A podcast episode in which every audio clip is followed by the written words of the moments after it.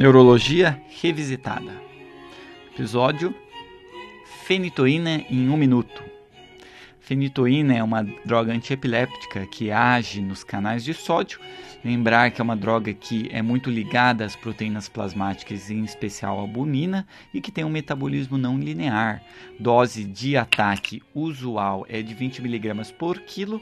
Tal dose deve ser diluída em soro fisiológico, jamais ser diluída em soro glicosado pelo risco de precipitação da medicação e deve ser feita numa taxa de infusão que não deve ultrapassar 50 mg por minuto.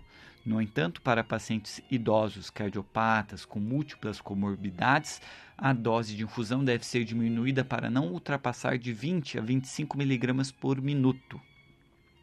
A dose de ataque deve ser feita sob monitorização contínua com atenção especial para arritmias, hipotensão e alterações locais no sítio da infusão da medicação.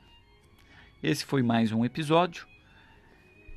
Fenitoína em um minuto, ao som de Mozart, Serenade, número 13.